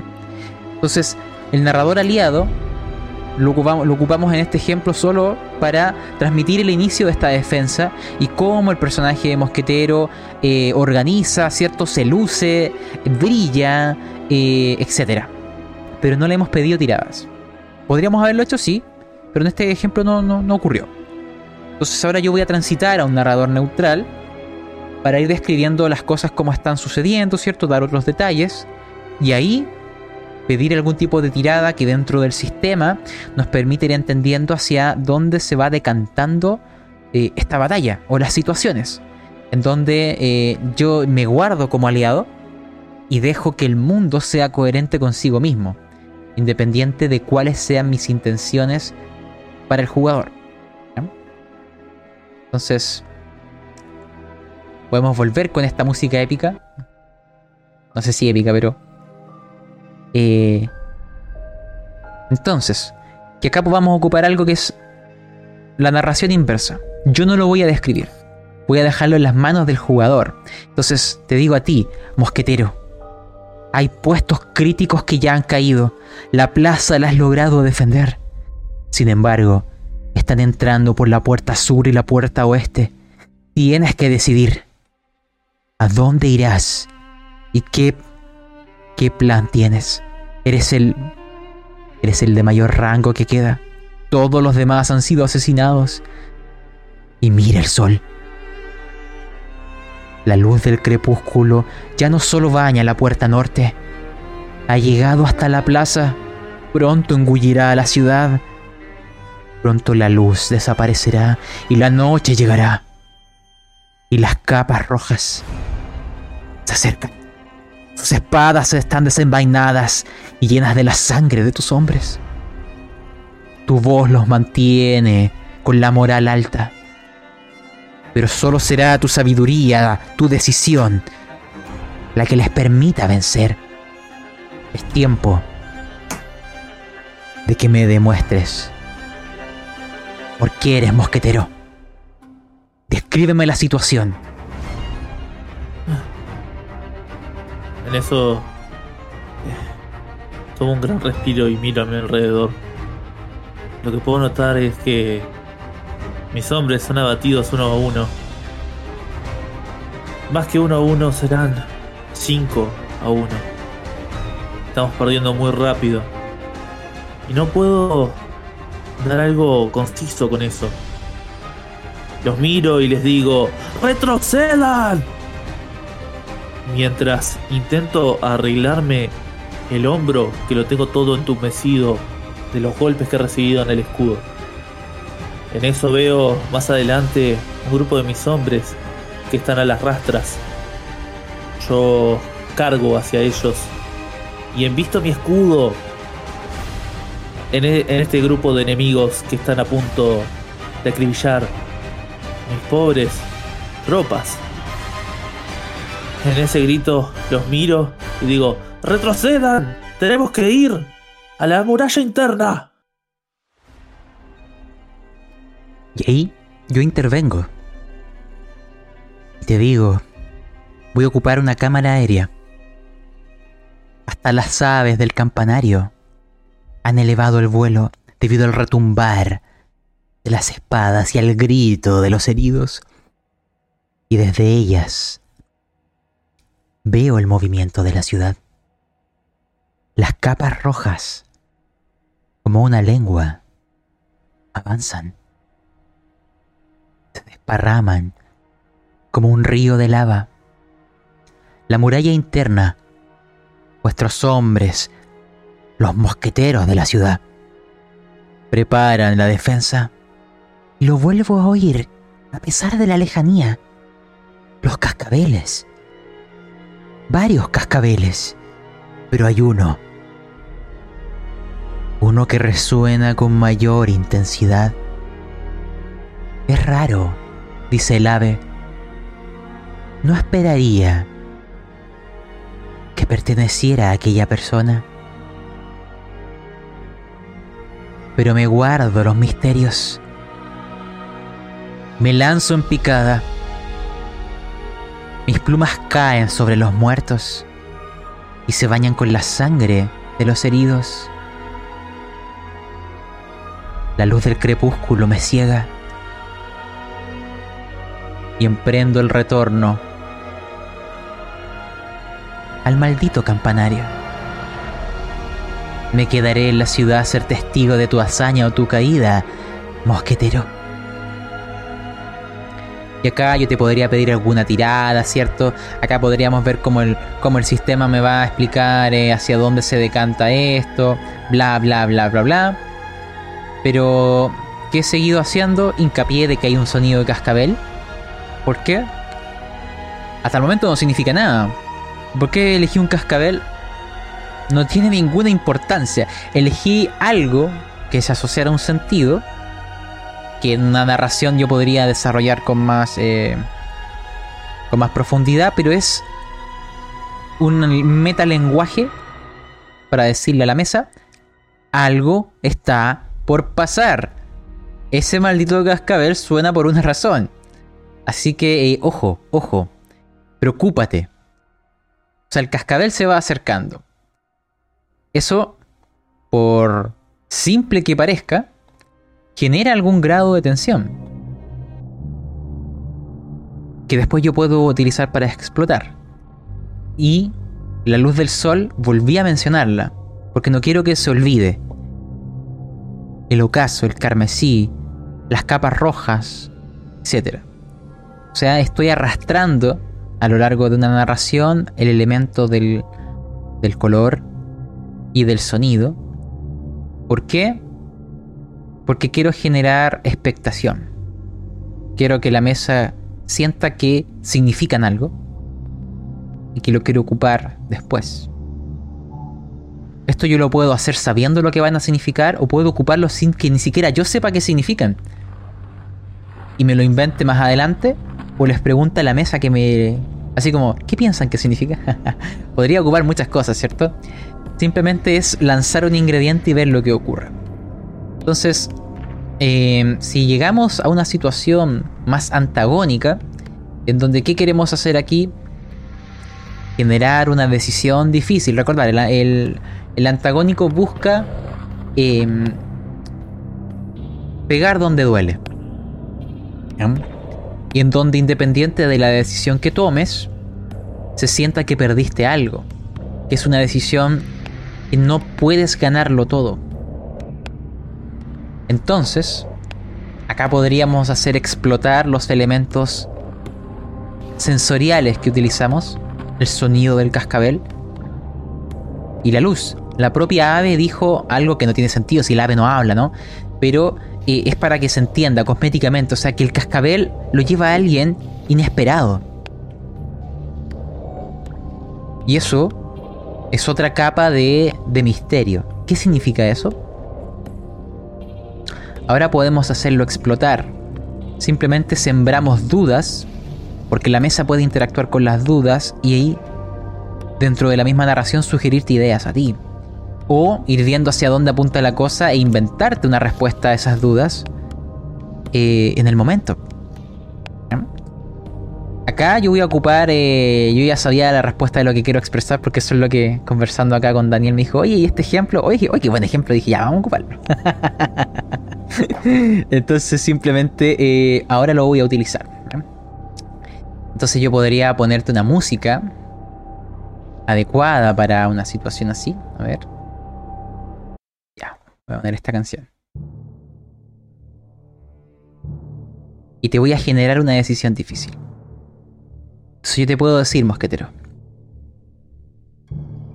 Están en la muralla interior. Aguantando, minuto tras minuto, hora tras hora. El crepúsculo está por acabar. Las capas carmesí golpean contra las murallas. Estoy seguro que podrían aguantar. Bajo tu mando, claro. Bajo tu inteligente pensa y plan. Porque si no estuvieras aquí, sería muy difícil o pondrías en riesgo toda la defensa. Pero los cielos, los cielos lloran en este momento. ¿Sientes la lluvia? Son sus lágrimas. Mira ante las calles. Deberían haber estado ocultos en el refugio. En esos... En esas zonas subterráneas. ¿Por qué salieron? Yo sé por qué. Lo oigo. Ese maldito cascabel. Que ahora suena como una campana en tu mente. Tú estás en la muralla. ¿Le ves? En la calle. Caminando ante el lodazal y la sangre. Con aquel juguete en sus manos. Es tu hijo. Escapó del refugio, como siempre lo hace buscando a su padre. El sol está por apagarse. La luz baña su espalda, acariciándolo, diciendo que pronto las tinieblas lo envolverán. Y las capas rojas, el manto carmesí, se acerca a él. No. Aquí, donde voy a generar la decisión difícil, ¿cierto? Que ya, ya la expliqué, ¿no? Mosquetero, tienes que decidir. Estoy seguro que la ciudad logrará mantenerse si estás a cargo. Pero si te arriesgas a bajar, yo no sé lo que ocurra con la defensa. No sé si la moral, si tus planes serán suficientes. Pero no te preocupes. Es solo una vida. Por muchas. La decisión es muy fácil. ¿Es solo un niño?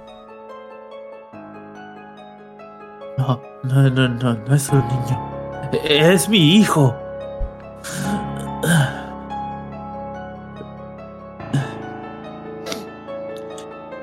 ¿Lo oyes? Miro. Sí, sí. ah, tú. Quedas al mando. Tengo que ir. Simón. Ah, de ahí Simón ya aparece un NPC. Imaginemos que tenemos una escena. ¿Y qué ocurre?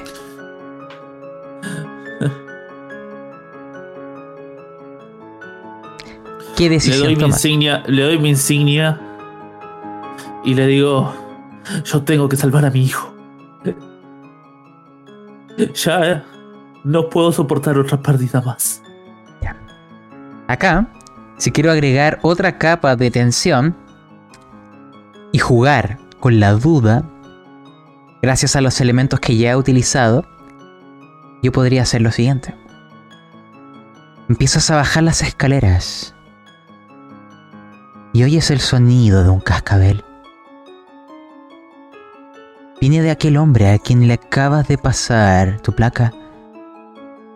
Te mira desde las almenas, los últimos rayos del ocaso en su mirada. Lees en sus labios, todo estará bien. Desciende, mosquetero, no hay nada que temer.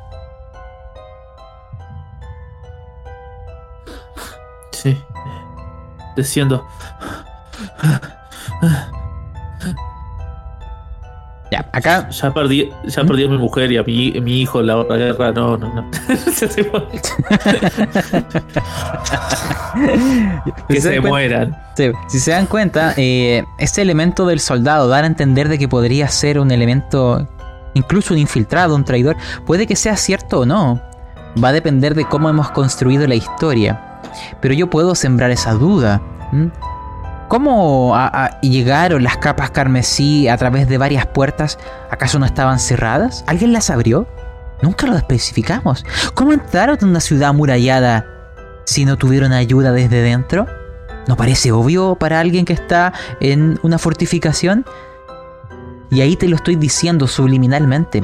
El cascabel. Te estoy transmitiendo. Alejarte. Peligroso. O quizás no significa nada en absoluto. Elige. ¿Y sabes cómo yo puedo después responder esto? Siendo un narrador neutral. Voy a lanzar un dado. De 1 a 5 es un traidor, de 6 a 10 no lo es. Ahí está, pam. Listo. Te genera un narrador neutral mortífero, ¿cierto? O sea, yo no lo voy a decidir. Pero la posibilidad está. Voy a darle 50 y 50, 60 40, yo puedo decidirla. Te genera un narrador neutral que apoya al antagonista. O que apoya al jugador. Va a depender de lo que sale. Pero yo no lo decido. Lanzo un maldito dado. ¿Te das cuenta? Pero te puedo decir. Antes de que bajes, antes de que decidas ir a por tu hijo, yo lanzaré un dado para saber si es un traidor o no. Pero solo lo descubrirás cuando sea demasiado tarde. Estoy jugando con el metajuego. Ya le digo que puede ser un traidor, pero su personaje no lo va a saber hasta que sea demasiado tarde. Vas a ir a por tu hijo, vas a arriesgarte y la decisión ya está tomada. Te lo estoy diciendo, puedes aún recular y ver a tu hijo morir, pero salvar muchas vidas o arriesgarte a salvar a tu hijo a costa de grandes pérdidas.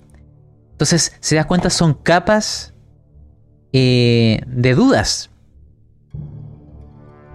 Que es el narrador antagonista, es toma decisiones difíciles y pega donde duele. Acá Mosquetero puede salir, ir a por su hijo, ¿cierto? Ya sacrificó suficiente, o quizá yo le pida alguna tirada, no lo sé.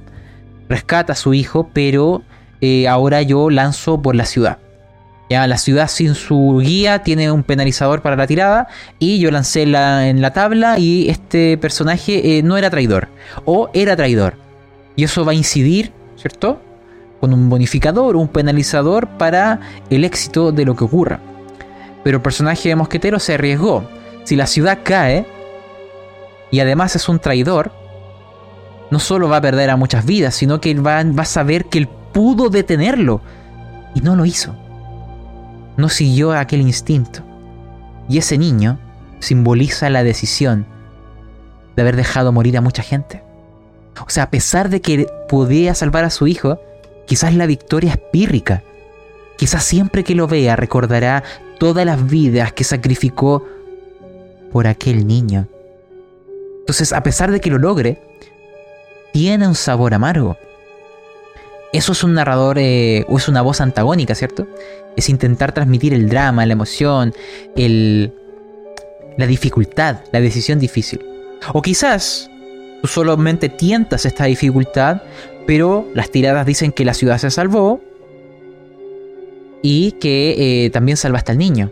Lograste ganar en los dos frentes, pero a costa del riesgo, ¿cierto? Y el miedo de haber fallado. Entonces esa tensión, porque esa tirada es muy importante. Entonces, resumiendo, ¿cierto? Eh, las voces son solamente un sabor para explicar una escena, pero yo puedo agregarles consecuencias mecánicas si así lo deseo. Y acá el ejemplo lo hicimos súper rápido, ya en una partida de rol normal uno narra con mucha más eh, profundidad, pero acá partimos con un personaje mostrando eh, lo genial que era en la defensa y que era un gran, capitán que podía organizar las tropas y que incluso los que caían caían eh, no con arrepentimiento, sino con la esperanza de que el capitán mosquetero los llevaría a la victoria. Y el narrador neutral describe la situación eh, sin esa cercanía emocional y lanzamos tiradas para ir definiendo el rumbo de la batalla. Y ocupé al final el narrador antagonista para llevarlos a una decisión complicada, en donde si las tiradas o la situación o la ficción terminaba siendo eh, el peor resultado, eh, iba a ser una gran pérdida, que iba a afectar la ficción y también el desarrollo del personaje. ¿Cierto? O sea, ¿qué decisiones tomé y a qué costo? ese arrepentimiento, la gente que sobreviva, que te vio dejarlos votados, que, se correrá la voz de cómo el capitán mosquetero abandonó su puesto. Todo eso tiene consecuencias. Y, y, claro, pues el narrador antagonista juega con eso, con poner decisiones que tengan consecuencias complicadas, generar adversidades. Pero dentro de esta situación yo podría haber descrito todo lo que haces de una manera aliada, ¿cierto? te propongo de forma antagónica la dificultad, pero describo la forma, eh, el amor que sientes por tu hijo, cómo te abalanzas con las tropas del manto carmesí, cómo, ¿cierto? Y empiezo quizás a, a generar esa escena de una manera increíble.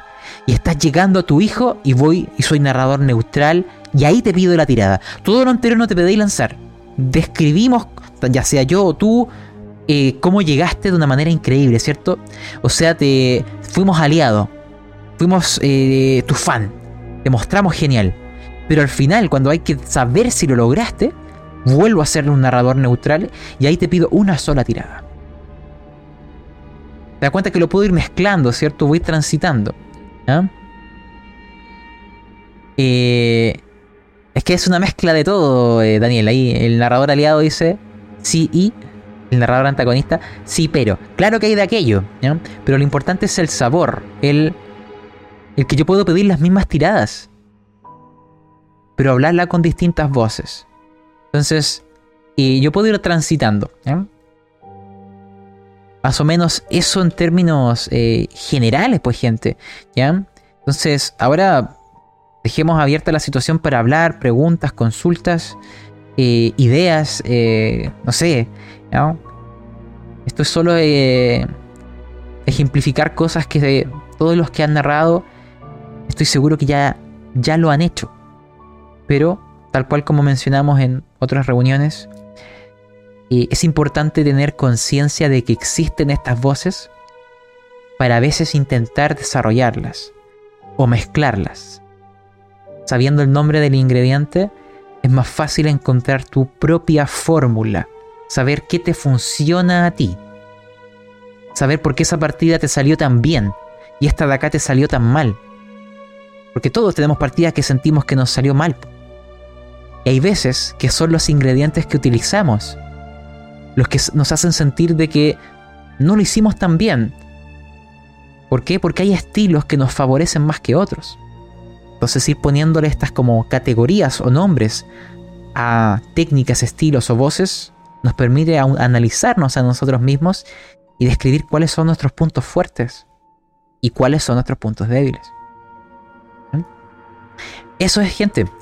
Así que ahora, eh, si alguien tiene consultas, preguntas, esta es la instancia para desarrollarlas.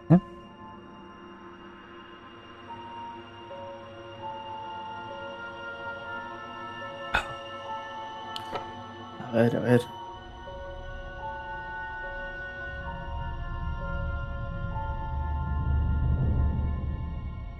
Yo creo que es un tema que aunque no lo parezca, es algo que se usa mucho. Está como capaz oculto, ¿no? En la narración de cada persona en el, en el día a día, ¿no? Eh, pero está bueno tener esa, esa noción, como decís vos, ¿no? De saber en qué momentos la voy a utilizar la voz. Creo que eso te puede, te puede ayudar a nivel narrativo, digamos, eh, para saber qué querés eh, proyectar, ¿no? En, e- ese, en esa sesión, en ese fin de campaña, en ese momento crítico capaz, o en ese cambio que hacen los jugadores en ese momento. Sí. Porque te pongo una situación, ¿cierto? En un juego tipo horror donde tú quieres generar tensión, duda, drama, ¿qué pasa si tú eres un narrador que no lo sabías, pero que tiende a ser la voz de aliado su voz predominante? Cuando narras en un juego que pide el horror, que pide esa faceta, si no lo sabías, quizás hay cosas del sistema que empiecen a chocar con tu forma de narrar o la propia género o ambientación eh, te cueste más transmitirlo. ¿Por qué? Porque el sistema hay veces o el género pide el uso de otras de unas herramientas con predominancia respecto a otras. Entonces, si tú eres consciente de que existen estas voces y que hay géneros que hay algunas que son más importantes, tú puedes practicarlas, tú puedes intentar utilizarlas, ganando conciencia de su, de su existencia. En una, si nos vamos a otro lado, ¿cierto? Una historia más épica, ¿cierto? Eh, bebe mucho, se alimenta muy bien de un narrador aliado. Intente que brillen con mucha fuerza, pero eh, que sea neutral cuando pida las tiradas, por ejemplo, y que quizás ocupe la voz del narrador antagonista cuando se encuentran con el gran villano o cuando quiere describir algún evento. Pero la voz de antagónica está eh, más oculta y esperando los momentos de me encontré con el Big Boss, ¿cierto? Y ahí voy a ocuparlo de una, una descripción antagónica. Pero antes de eso, quizás priorizo otras voces. O quizá no, va a depender del gusto de cada uno, pero eh, para mí la conclusión es que es importante que te conozcas a ti mismo de qué voces predominan y que entiendas que hay sistemas que, se pueden alimentar más de una voz que de otra.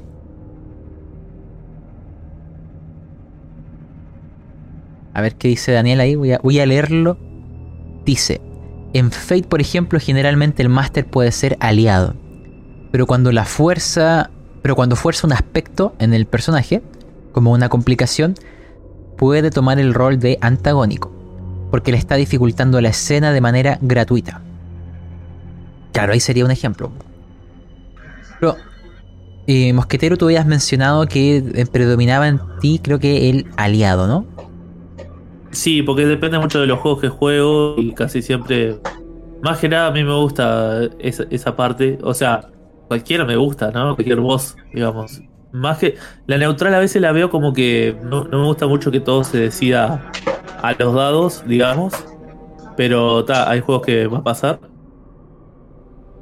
Me parece que hay alguien que está hablando a la vez. Sí, no sé si. eh, Ah, no, está, es solo sonido ambiental. Ahí va. Ya. Ahí va. pero, pero sí, eh, básicamente yo siento que disfruto, digamos, cuando la party. Aunque, aunque a veces se enojan conmigo, ¿no? Porque parece que tomo un rol antagonista con las decisiones que hago, cosas así. Pero en realidad es todo no por ser antagonista, sino por, por estar de su lado. Obviamente nunca les voy a dar la respuesta de las cosas, pero digo, nunca haría algo de forma tipo narrativa que se les fuera a complicar, no sé. O sea, yo sé que, yo sé que antagonista he, he roleado antagonista mezclado con eh, aliado, eso seguro. Pero sí, la mayoría de las veces estoy más del lado de ellos que, que del lado eh, contrario. digo. Ya, por ejemplo, acá voy a leer lo que dice Nomo y no coincido con lo que dices. Dice, soy muy aliado, conocido también como narrador madre o narrador mamá. ¿Por qué no coincido con ello? Porque yo podría ser un narrador antagonista y también ser un narrador madre. Eso, eh, recuerda que ese contexto se le da a quien quiere proteger a sus personajes, no sé, pues, de que no mueran o no les pasen cosas malas. Ojo, tú, el narrador aliado, quiere que brillen los personajes. Hay veces que un personaje brilla con una muerte espectacular.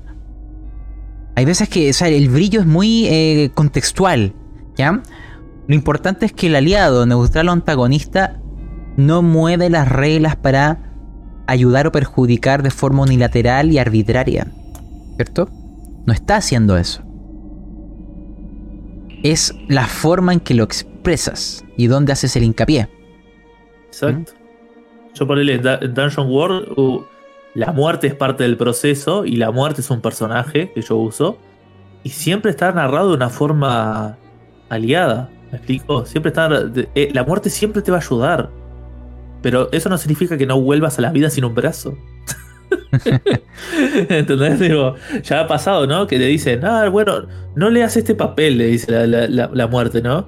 Tipo, te- le, le da para firmar un contrato y le dice, no leas la letra chica, por favor. Y él lee la letra chica y queda ciego el personaje. Y dice, ay, chico, tú no entiendes. Dice, Digo, te dije que no lo leyeras. Vuelve a la vida, pero vas a tener esas consecuencias.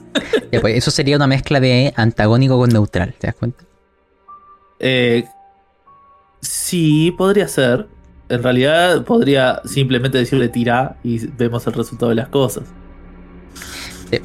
Por ejemplo, déjame leer ahora. eh, dice, caja de cereal. Nos dice, dice, a mí me gusta más ser narrador antagonista, aunque al final le dejo a los dados decidir los destinos de los personajes. Pero tiendo a cargar las tiradas hacia lo negativo. ¿Soy una tirana? Va a depender del contexto de lo que te diga la mesa, ¿ya? A mí también me gusta ese sentido de que se sienta que está superando enorme, una enorme dificultad. Hay veces que esa dificultad es más grande cuando en realidad tú les haces creer a los jugadores que es una enorme dificultad, pero es la misma que el sistema te dice, pero logras transmitirlo de tal forma que sientan que es más complejo de lo que realmente es. ¿ya? Ahí juega mucho el narrador antagonista, ¿no? Que es, estoy adornando. Porque el ejemplo de, que vimos al comienzo, de estas personas que estaban colgadas, podríamos haberles pedido la misma tirada a los tres, la misma. Pero la descripción no fue igual. El, el último, el que se enfrentó a un narrador antagonista, de realmente se sintió en un escenario más complicado. En cambio, el que se enfrentó a un narrador aliado sentía que el escenario era mucho más favorable. Pero la tirada al final puede ser exactamente la misma. Y lo único que estoy haciendo es adornarlo. ¿Por qué? Bueno, porque es parte de la idea, ¿cierto? Sí, déjame, déjame contar que para mí el ser tirano es lo mismo que ser mamá. Así que para mí no. Ser antagonista no significa que sos tirano. Vamos a dejarlo eso claro, que eh, no se hace con maldad, digamos, la, la narración antagonista. O sea, vos buscas que la partida sea, sea gloriosa en su, en su en su pesar, digamos, ¿no? Digo, o sea, no tiene por qué ser, eh, puede ser trágico, pero no significa que vos, vos vas a ser tirano. Tirano es arrastrar a- a mover las reglas a que sea lo peor para los jugadores. Sí, a ver, voy a leer lo que dice The Big Boss. ¿eh? Dice, estaba pensando que igual depende del momento de la historia o la narrativa cuando cambiar de narrador. ¿Por qué? Por ejemplo, para los inicios de la partida sería mejor priorizar el world building de manera neutral y después meter el narrador antagonista o el narrador aliado dependiendo del setting o el field. Eh, ya cuando empiece la trama, o al menos así me gusta hacerlo. Una cosa también, eh, por si ha quedado eh, esa sensación, comentar. No es que tengamos que elegir uno. Siempre somos los tres. Siempre. ¿Ya? Esto es como la trifuerza así de, de Zelda. ¿Ya? Somos los tres. No existimos sin los otros fragmentos. La diferencia es cuál va a ser predominante en cierto momento. La escena que vimos eh, previo acá con Mosquetero, ya que la vimos entrecortada de este soldado, eh, intentaba transmitir de que en una misma secuencia de acción yo podía transitar entre las tres. Yo podría incluso haber narrado todo como aliado, todo como neutral o todo como antagonista, o ir cambiando de una a otra. Pero es siempre tener eh, ese- eso en mente. Siempre somos simultáneamente las tres voces. Porque yo puedo pasar de una frase como aliado y la siguiente frase como antagónico y la última como neutral en la misma escena. En la misma conversación. ¿Ya? Eh, No, claro, ¿ya? en este caso lo que dice caja de cereal, ¿ya? Es que busco hacer las tiradas cada vez más difíciles. Hay sistemas, géneros o ambientaciones que se favorecen mucho de ello. Pero eh, es muy importante cómo lo adorna, ¿cierto? A mí también me gusta hacer esas tiradas que son complejas. Por ejemplo, acá está Daniel ahí, Z1CT. Me acuerdo una tirada que, que se hizo que era eh, fallarle era inmediatamente muerte, fue casi un TPK. ¿ya? Y era muy difícil sobrevivir. ¿Tenía coherencia con la ambientación esa tirada de extremada dificultad? Sí, por lo que había sucedido tenía sentido. De hecho, se había ido da- dando a entender por la historia de que nos aproximábamos a algo muy peligroso. Y ocurrió. Se murieron todos salvo uno, que salvó por un por ciento de un dado de 100, por uno. Si no era TPK. Y, y era, ¿ya? Entonces, eh, lo importante al menos, esto a gusto personal, sin importar la tirada que hagas, que sea coherente con la ficción y el género que estás proponiendo. ¿cierto? En un ambiente de fantasía oscura se entiende que van, les va a costar más, ¿no? La curación es más lenta, eh, las tramas beben de otros sabores, más góticos, más del thriller, más del suspenso. Entonces, mientras sea coherente con la ficción y género, yo siento que todo bien, todo bien. Em, yo creo que eso, pues, gente. eh, no sé si, si alguien llegó después, pero eh, esto lo grabamos. Igual que talleres o conversatorios de narración antiguos. En el chat acá de la llamada, más arribita, quedaron unos enlaces tanto a YouTube como a Spotify con todas esas eh, jornadas que han eh, existido acá en el servidor. Por si les, eh, les sirve o les llama la atención. Esta también la, la grabé por si acaso. Em, no sé si queda algo que conversar, porque podríamos finalizar acá, pues, gente. Así que.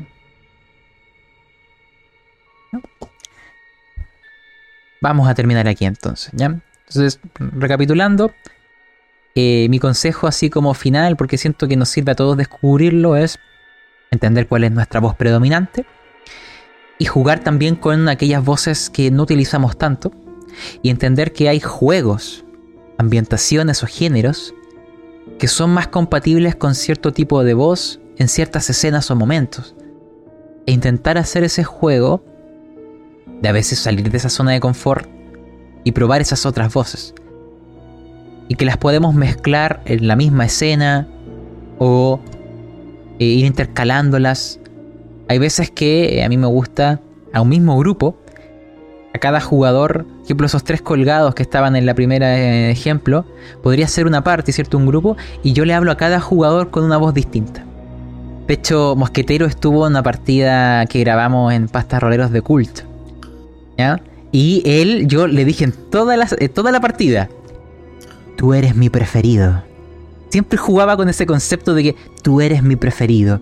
¿Ya? Él, lograba cosas y, yo lo, decía, oye, que era genial. ¿Ya? Fallaba y yo ponía en duda que fuera mi preferido. Eh, volvía a alzarse y yo, le yo decía, confirmaba mis dudas. eh, no tenía por qué yo haber dudado, eras mi preferido. O todo el rato jugaba con que yo era aliado de él. Pero no le estaba ayudando el reglamento.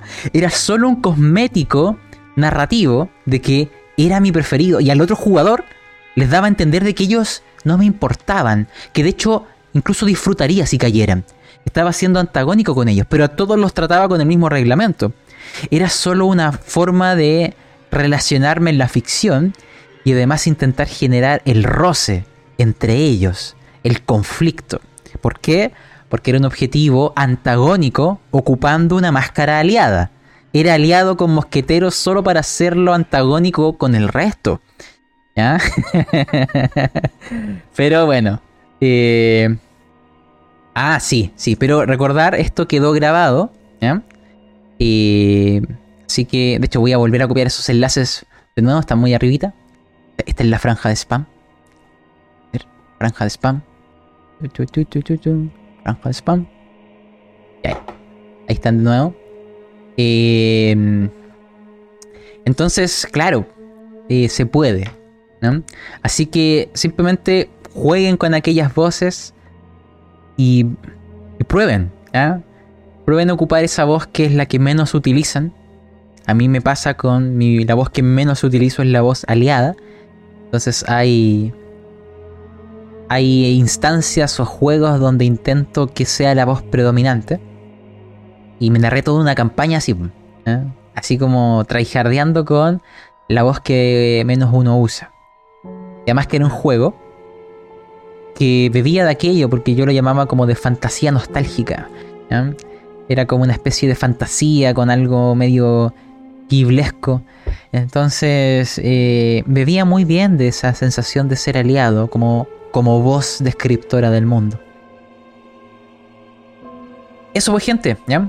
Eh, gracias por participar. Eh, recordar que a veces acá en el servidor estamos haciendo encuentros, conversando de temas de narración, ya sea en talleres o en conversatorios como la pasta brava, ¿ya? que eso lo hacemos con Daniel de los dados bravos. El 1 de octubre, si no me equivoco, va a haber una, un conversatorio acá. Y, y eso, pues gente, a futuro no, vendrán algunos otros talleres. La idea, al menos acá, es en la comunidad poder compartir experiencias narrativas y, y crecer entre todos compartiendo de lo que sería nuestro cariño acá por los juegos de rol. Así que pues, eso pues gente, ¿ya? Que, que tengan buenas noches y eh, tomando lo que dijo ahí también Mosquetero, tremenda esa partida de cult, se llama, para seguir con el spam, ¿no? Eh, la exhibición de atrocidades en pastas roleros. Muy recomendada, son seis episodios. Filete, ¿eh? ya, eso gente. Eh, bueno, que tengan buenas noches. Recordar, esto lo grabamos. eh, se publicará en algún momento en, también eh, en pastas roleros, en podcast y YouTube. Un saludo, Nomo Rolero. Y, Por supuesto. y también a Mosquetero, nuestro nuestro palo blanco de esta sesión. ¿eh? El, el mosquetero de entrenamiento, el Tami. Exactamente. Bueno, voy a dejar de grabar. Adiós, adiós.